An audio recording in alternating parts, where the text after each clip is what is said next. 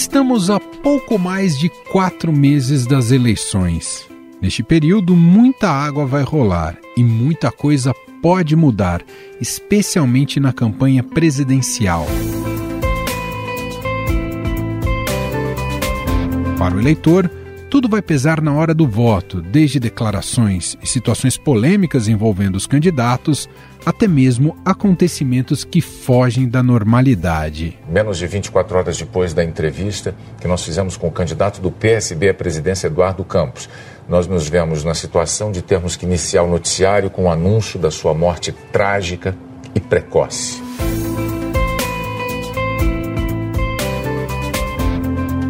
As pesquisas eleitorais refletem como estão os candidatos e o desejo da população no atual momento. Mas elas também servem para averiguar temas importantes a serem debatidos, a exemplo da pauta de costumes e assuntos prioritários como saúde, educação e economia.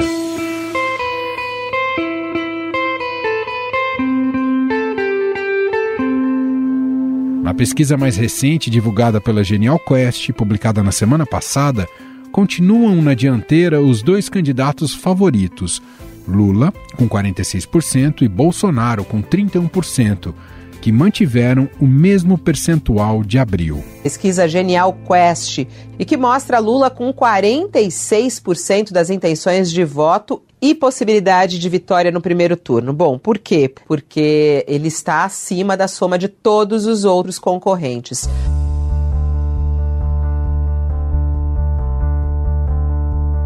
Já outros candidatos somados totalizaram 13%, brancos e nulos 7% e indecisos 3% mostrando, mais uma vez, uma dificuldade de inserção de outros nomes fora da polarização bolso-lulista.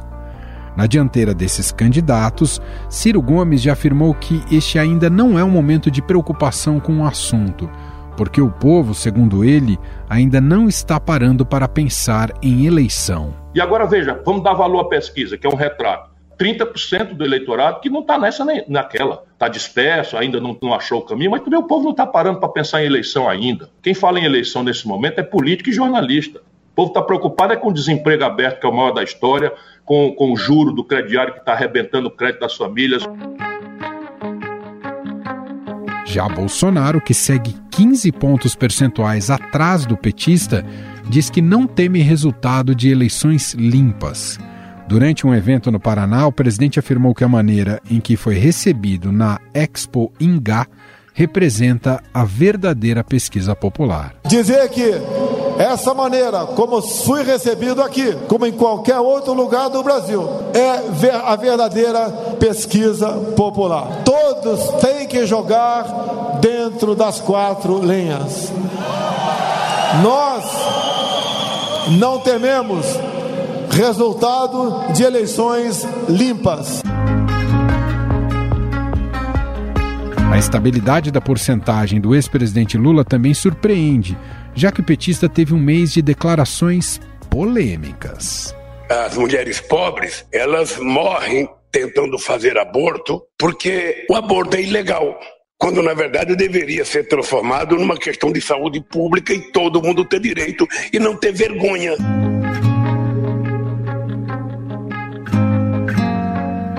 O assunto entrou inclusive na pesquisa realizada pela Genial Quest. Ao serem questionados sobre o tema, 53% dos entrevistados afirmaram não saber da declaração de Lula favorável ao aborto. 44% já sabia. Após o questionamento, 50% dos eleitores disseram que uma posição favorável ao aborto de um candidato afeta negativamente a chance de voto nele. 40% disse que não altera. Ou seja, com o decorrer da campanha, o uso dessa fala por outros candidatos pode diminuir o atual favoritismo de Lula. Ciro Gomes chamou a fala do petista de estapafúrdia. O que, é que o Lula tinha de dar uma declaração estapafúrdia como a que ele declarou agora, que todo mundo tem direito a fazer o aborto? Que, que coisa mais simplória para um assunto tão grave e tão complexo? E qual é o poder que o Lula tem, sendo presidente da República por 14 anos ou mandando na presidência do Brasil e que não resolveu essa questão? Porque ela é insolúvel. próprio presidente Bolsonaro já está reproduzindo a fala de Lula como tática para criticar o adversário. É o mesmo cara que fala que a pauta de família e de valores é uma coisa muito atrasada. Nem falar mais, entrar mais em detalhe aqui, que falou tanta besteira, inclusive defendeu abertamente o aborto, né? Aborto para ele, abortar uma criança e extrair um dente é a mesma coisa, tá certo? Após as críticas, o petista se retratou e disse ser contra o aborto. A única que eu deixei de falar na fala que eu disse é que eu sou contra o aborto. O que eu disse é o seguinte: é que é preciso transformar essa questão do aborto numa questão de saúde pública. Ou seja, que as pessoas pobres que forem vítimas de um aborto, elas têm que ter, sabe, condições de se tratar na rede pública de saúde. É só isso. Qual é o crime? Mesmo eu sendo contra o aborto, ele existe.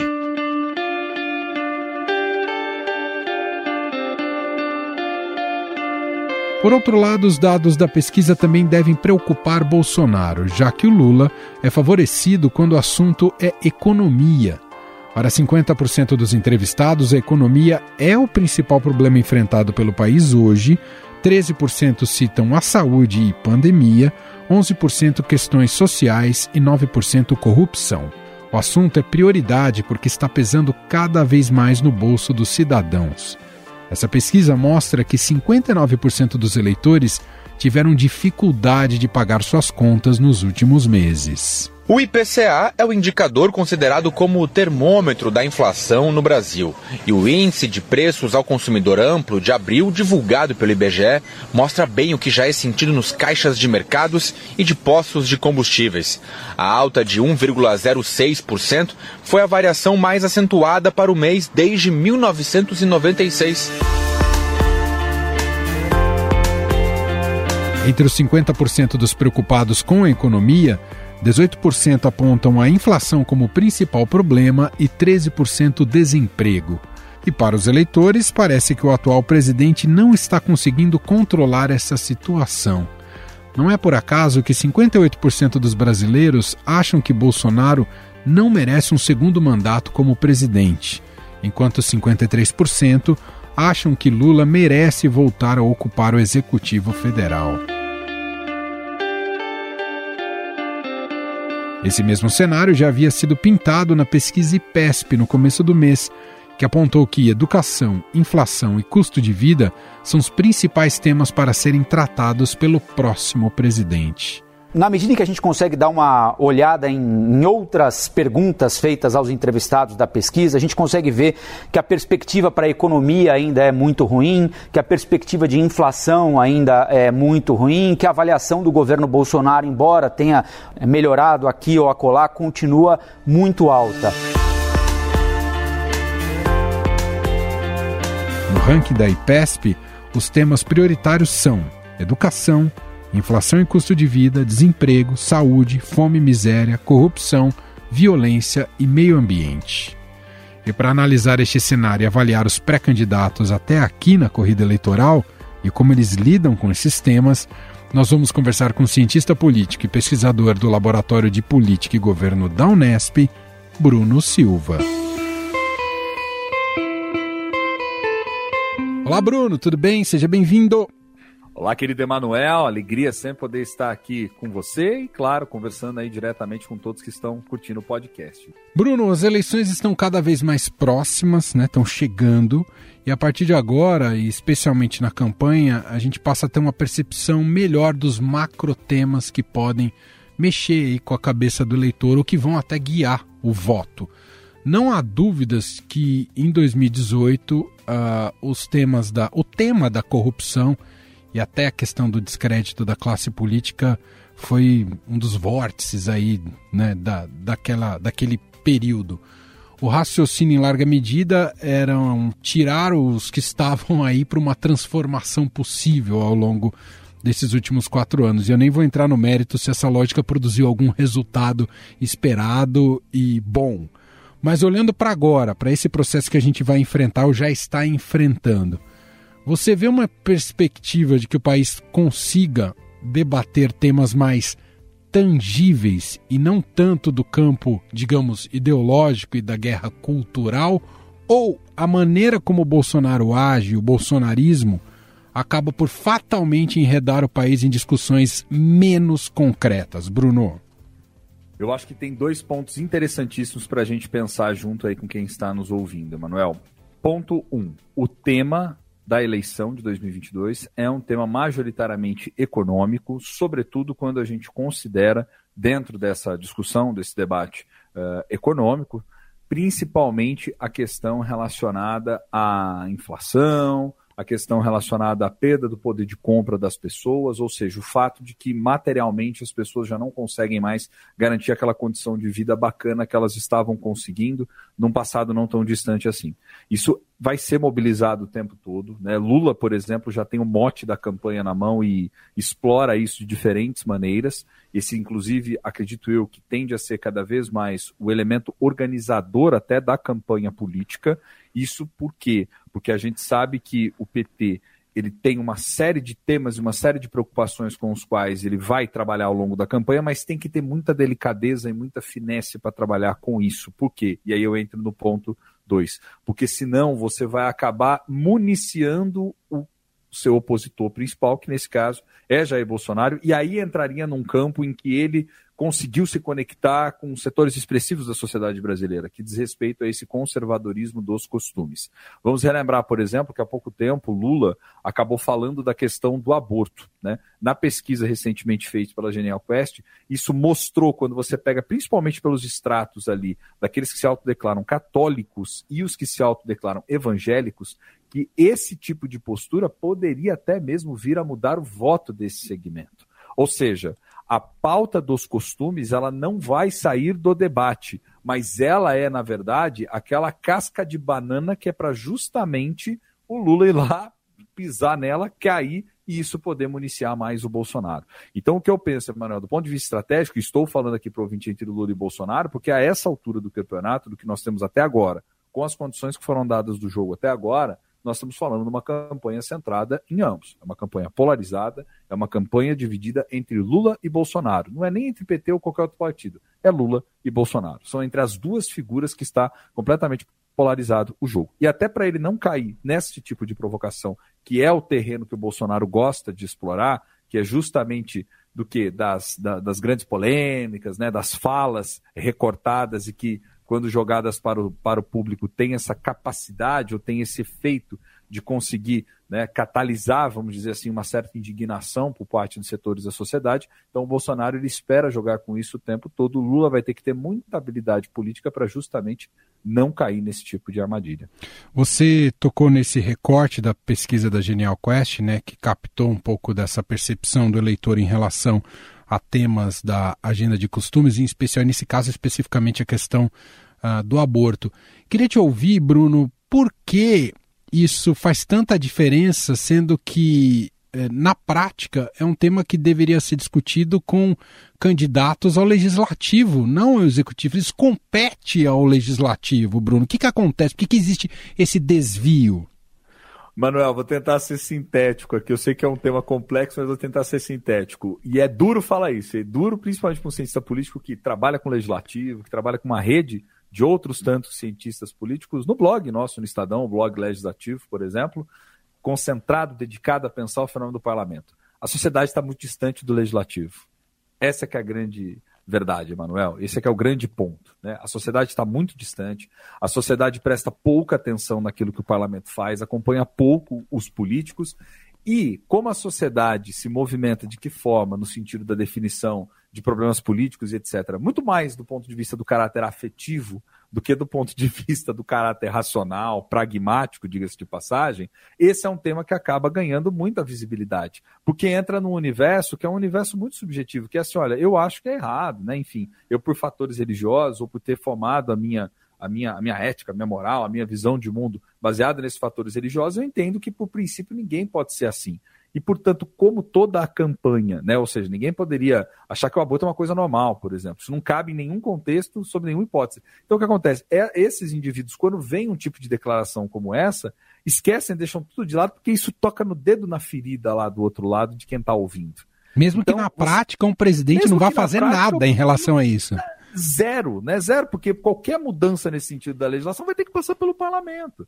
Mas isso é algo que é o que eu digo, Emanuel, toca nessa dimensão, na minha leitura, mais afetiva, daquela coisa mais dos valores que nos moldam como nação, né? É que nem você começar a discutir sobre outros pontos mais polêmicos, né? Olha, você é, é contra ou a favor da liberação né, de alguns tipos de drogas em certas condições, etc. Né? Você é contra ou a favor uh, aspectos mais polêmicos da sociedade. Então, assim, isso tudo, Emanuel, mobiliza sentimento, mobiliza corações e mentes, mesmo que a pergunta anterior não tenha sido respondida de uma maneira qualificada, que é, será que esse indivíduo pode ou não pode alterar algo relacionado a esse tema? E aí é o que você colocou. Sem aprovação do Congresso, sem um debate que seja feito a partir dali, que é a grande caixa de ressonância da sociedade, não faz muito sentido nem a gente se preocupar, né, no limite, com o tipo de ponto de vista que vem por parte do candidato à presidência. É claro que ele pode até exercer é, uma, vamos dizer assim, né, uma representação que ela vá para além do ponto de vista do que o voto lhe permite, mas uma representação do ponto de vista de uma liderança.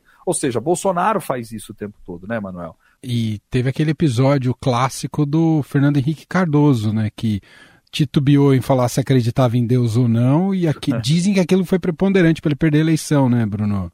É um dos pontos, né? Numa sociedade que você tem como a nossa, que é uma sociedade fortemente religiosa, formada em sua maioria por católicos evangélicos, de de passagem, evangélicos que, de acordo com os próprios dados do IBGE, cresceram significativamente no Brasil nos últimos anos. Esse, inclusive, é um, um, segmento eleitoral em que Bolsonaro nada mais de braçada do que Lula, por exemplo. Lula tem uma dificuldade muito grande. Né? Relembro, por exemplo, de um fato em 2018, Emanuel, quando, naquela conjuntura toda caótica da eleição, né? Fernando Haddad e Manuela Dávila tentam ir para uma igreja, se aproximar, fica uma coisa meio forçada, né? até não, não transmitiu algo genuíno. E o Bolsonaro já vinha desde sempre dialogando com esse segmento. Foi batizado lá no Rio Jordão. É, exato. Tanto que na sua, logo no seu discurso de posse, ele não vai para frente das câmeras, né, como tradicionalmente o candidato iria, para prestar conta pública para a imprensa, enfim, para a sociedade.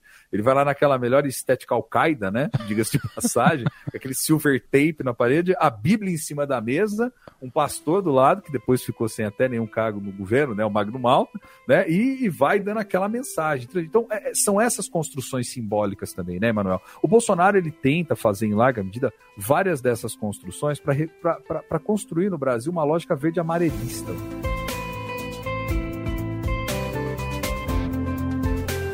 Estamos a quatro meses das eleições. Acho, a não ser que o Bolsonaro tenha adquirido um dom milagroso, ele não vai mudar o cenário econômico e da inflação daqui até outubro. Ou seja, esse contexto econômico, dificilmente daí ele vai arrancar alguma coisa não lhe resta alternativa a não ser, voltando até a primeira pergunta, quando eu falei não se discute temas tangíveis, a gente vai para temas mais abstratos. Bolsonaro vai ter que apostar nessa agenda, não vai ter jeito, vai ter que intensificar esse tipo de até um certo terrorismo para conseguir arrancar votos do Lula, Bruno. Eu acredito que sim. Bolsonaro vai, vai justamente apostar numa agenda de radicalização. Em relação à inflação em si, ele pode talvez até tentar fazer alguma medida ou outra que dê uma mitigada, que dê uma melhorada. Tem tentado de alguma forma pressionar a Petrobras a fazer algo nesse sentido. Mas é, já ficou claro, né, Manuel, essa altura do campeonato, que a política econômica ela ela ela tá um desastre, para não dizer outro assunto, né? Isso não sou eu que estou dizendo, nem você, nem é a percepção só de quem nos ouve, mas é inclusive aquilo que as pesquisas Sim. têm revelado do ponto de vista, né, de se as pessoas, olha, a economia, como é que tá? Cara, tá um caos, né? Tá muito ruim. Está né? muito pior do que estava lá atrás. Então eu penso que sim, Emanuel, ele pode apostar nessa estratégia de radicalização, ao mesmo tempo que ele vai pegar algumas questões simbólicas representativas e até algumas, digas de passagem, não me soaria estranhas, caras, né, à esquerda como um todo, Emanuel, para justamente dizer, olha, eu estou fazendo, eu estou aqui simbolizando, eu estou preocupado e vocês não estão. Como, por exemplo, o fato dele poder vir a ter uma mulher na sua chapa como vice, isso não foi descartado em nenhum momento ainda. Né? Uma mulher negra, por que não? Tem sido ventilado até o nome de algumas, né? já, já, já, já se começa a especular sobre isso. Ou seja, ele vai querer, Emanuel, de alguma medida, do ponto de vista simbólico, radicalizar mais o seu discurso, porque é o que vai restar para ele. Um segmento do eleitorado que ele poderia calcular de tentar atrair, um eleitor, um eleitor mais moderado, etc., é muito difícil, né? Porque esse eleitor ele já não quer. A rejeição do Bolsonaro, diga-se de passagem, as pesquisas têm mostrado isso também, ela é a mais alta dentre os candidatos que estão em disputa. Me chama a atenção, Bruno, o fato de já termos um voto muito convicto, isso as pesquisas têm, têm captado, seja em Lula, seja em Bolsonaro. Não sei se isso vem do fato de que a campanha começou muito antecipada, né? Discutir eleições foi muito antecipado nesse processo eleitoral como um todo. E aí eu te pergunto, o que, é capaz, já que a gente vai entrar agora numa fase mais intensa de campanha, o que, que é capaz de mudar de convicção num cenário tão polarizado e com candidatos como esse, como Lula e Bolsonaro? O que, que dá para, como se transforma um eleitor num período curto e que está tá dizendo que está, já está convicto, Bruno? Esse, essa é a pergunta, na verdade, de um milhão de dólares, né, Manuel? Porque o que, é, o que esses, esses candidatos vão fazer do ponto de vista da estratégia política, né? Para conseguir chegar nesse eleitor? É uma incógnita. Eu acho que cada um vai apostar naquilo que, que já vem fazendo. Né? Lula vai tentar pegar por onde? Pelo bolso, né? mostrando que literalmente a situação econômica das pessoas, a condição de vida, né? as pessoas, aquele discurso né, que o PT vem fazendo desde sempre. Né? Olha, as pessoas viajavam antes, comiam melhor, não conseguem, e os dados reais econômicos têm apontado justamente para isso. Né? Bolsonaro vai tentar o tempo todo se desvencilhar disso, colocando a culpa em fatores associados à pandemia, fatores externos, tem dito dia e noite sobre isso, falando que tem relação íntima com a guerra da Ucrânia e outros fatores internacionais, né, quando na verdade a gente sabe que em parte isso é verdade, mas na, numa grande parte isso tem a ver com a maneira como a política econômica vem sendo conduzida no Brasil. Então eu penso particularmente que Bolsonaro tende a radicalizar essa pauta dos costumes, né, tende a radicalizar essa pauta dos costumes, tende também a tentar chegar nesse eleitor de um perfil mais conservador, apelando para o antilulismo e o antipetismo, tentando trazer à tona talvez tudo aquilo que ocorreu nos últimos governos do PT, mostrando que na verdade existe um mal maior a ser combatido. Já começo a identificar e ver nas redes sociais, por exemplo, algo que estava muito na retórica de 2018, tinha sumido um pouco e começa a voltar, a ideia de uma organização das esquerdas internacionais contra as quais deveriam, em relação às quais deveria ser combatidas, né? Associações que Bolsonaro começa a fazer com Lula em Venezuela, Lula e outros governos da América da América do Sul, Lula e Argentina, enfim, nesse sentido de resgatar aquele antigo fantasma do comunismo, né? Olha, né, se eu sair daqui, vai voltar tudo isso daí. Olha, o Foro de São Paulo, olha, o, o fantasma do comunismo, né? Eles vão quebrar o país de novo, você já sabe o que é. Então, assim, é essa retórica do medo mesmo associada a essa radicalização dos costumes e de, fa de fatores, né, Emanuel, que a gente sabe que são muitas das vezes absolutamente secundários no debate nacional. O grande debate nacional gira em torno disso. É uma pauta material essa eleição, muito diferente do que foi a de 2018, que foi mobilizada através de dois elementos, né? O desgaste do PT por um lado e o antipetismo fortíssimo, e uma pauta pós-material associada à questão da corrupção, até pela memória da Lava Jato. Olhando para potencial de voto, já que a gente está até aqui falando muito de uma eleição que pode se configurar como se fossem dois segundos turnos, né, no, do, entre Lula e Bolsonaro, olhando para esse potencial, olhando para os demais candidatos, vou colocá-los aqui como moderados, entre aspas, é, me refiro ao Ciro, ao Dória, Simone uhum. Tebet, enfim. É, esse, esse bolo aí que deve formar no máximo, atualmente, no máximo 15% dos votos. Você vê mais potencial de, desse, desse bloco ir para o Lula ou para o Bolsonaro? Eles têm qual dos dois candidatos podem alimentar mais esperanças olhando para esse bloco, Bruno? Essa é uma pergunta que parece simples, mas ela não é, porque eu acho que depende, Manuel. Eu acho que tem, tem alguns setores que apoiam todos esses candidatos que tenderiam a um ou tenderiam a outro. Depende muito do perfil do eleitor que a gente está falando.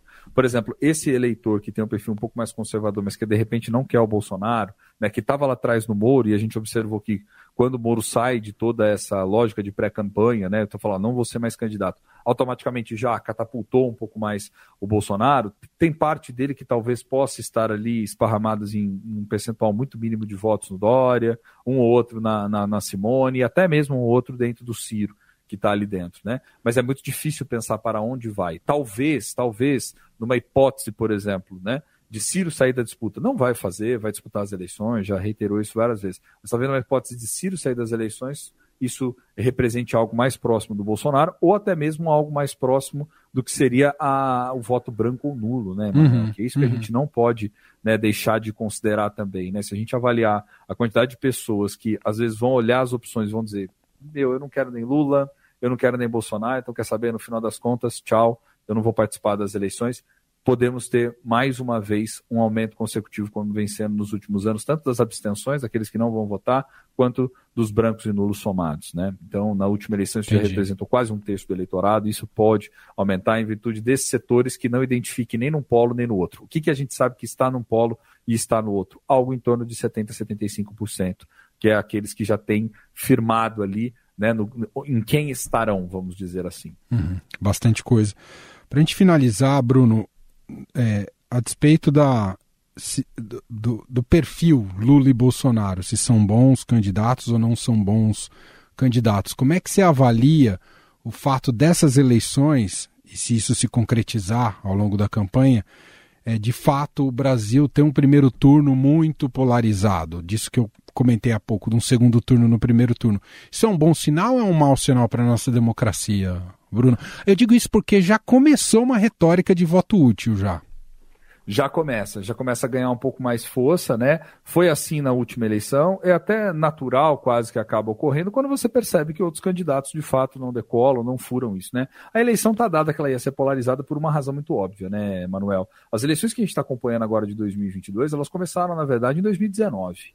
Então, quer dizer, desde que terminaram as eleições de 2018, o Bolsonaro subiu no palanque e vem falando para um segmento da sociedade no sentido de construir ali uma massa né, de indivíduos, de pessoas que acreditariam nele sistematicamente em virtude né, independente daquilo que ele viesse a fazer à frente do Palácio do Planalto. Algo que o Lula também construiu quando esteve na presidência. Né? A gente precisa entender que o tipo de ligação até afetiva de um e de outro, embora tenha bases que são bases diferentes, mas o tipo de ligação carismática, né, o tipo de, de ligação mais, mais próxima é muito forte. Né? E a direita conseguiu algo que sempre teve dificuldade no Brasil, em larga medida, né, Emanuel? Que é trazer uma figura que tivesse essa capacidade de fazer essa conexão né, com esses indivíduos. Então, o que, que eu penso particularmente diante desse quadro, diante disso tudo? A polarização em si, ela não é um problema, porque ela é, é, é ela é característica, inclusive, da própria disputa eleitoral majoritária, para ficar fácil para quem está ouvindo a gente Sim. do outro lado. O que não é normal e o que é preocupante do ponto de vista democrático é você ter uma radicalização da agenda e principalmente dessa agenda dos costumes no sentido de fazer polarizações que são para muito além do voto, diga-se assim. Que aí tem a ver com a esfera da cultura, tem a ver com essa chamada guerra cultural, que era dita lá atrás né, por gurus do governo, como é o caso do Olavo, né? Lembro, por exemplo, do Olavo de Carvalho falando muito sobre isso, falando, não, a verdadeira guerra é uma guerra cultural, onde nós temos que chegar nas pessoas, acabar com esse domínio intelectual da esquerda, algo nesse sentido. Então, acho que o grande problema da polarização hoje, ela se dá justamente isso, quando ela entra como um elemento da agenda do presidente para a divisão e cisão da sociedade. Verdade. Muito bom. E temos que considerar, só um acréscimo aqui, considerar que sempre o imponderável cumpre papel, tem cumprido papéis relevantes nos processos Sim. eleitorais, né?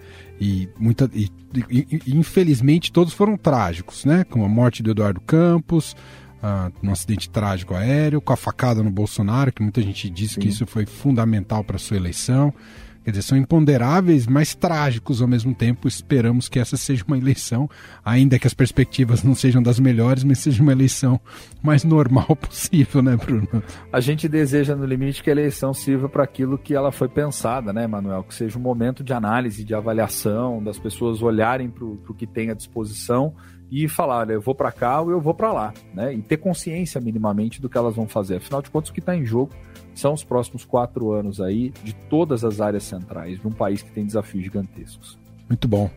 A gente ouviu aqui Bruno Silva, cientista político, pesquisador do Laboratório de Política e Governo da Unesp. Mais uma vez, te agradeço. Obrigado, Bruno. Imagina, Emanuel, que agradeço. Um abraço forte para você, um abraço a todos os ouvintes aí do podcast Estadão Notícias. Até mais.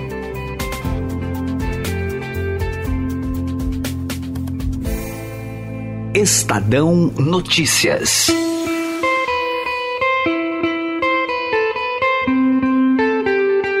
Este foi o Estadão Notícias de hoje, segunda-feira, 16 de maio de 2022. A apresentação foi minha, Emanuel Bonfim. Na produção, edição e roteiro, Gustavo Lopes, Jefferson Perleberg e Ana Paula Niederauer. A montagem é de Moacir Biasi. Escreva pra gente no e-mail podcast@estadão.com. Um abraço para você, uma ótima semana e até mais.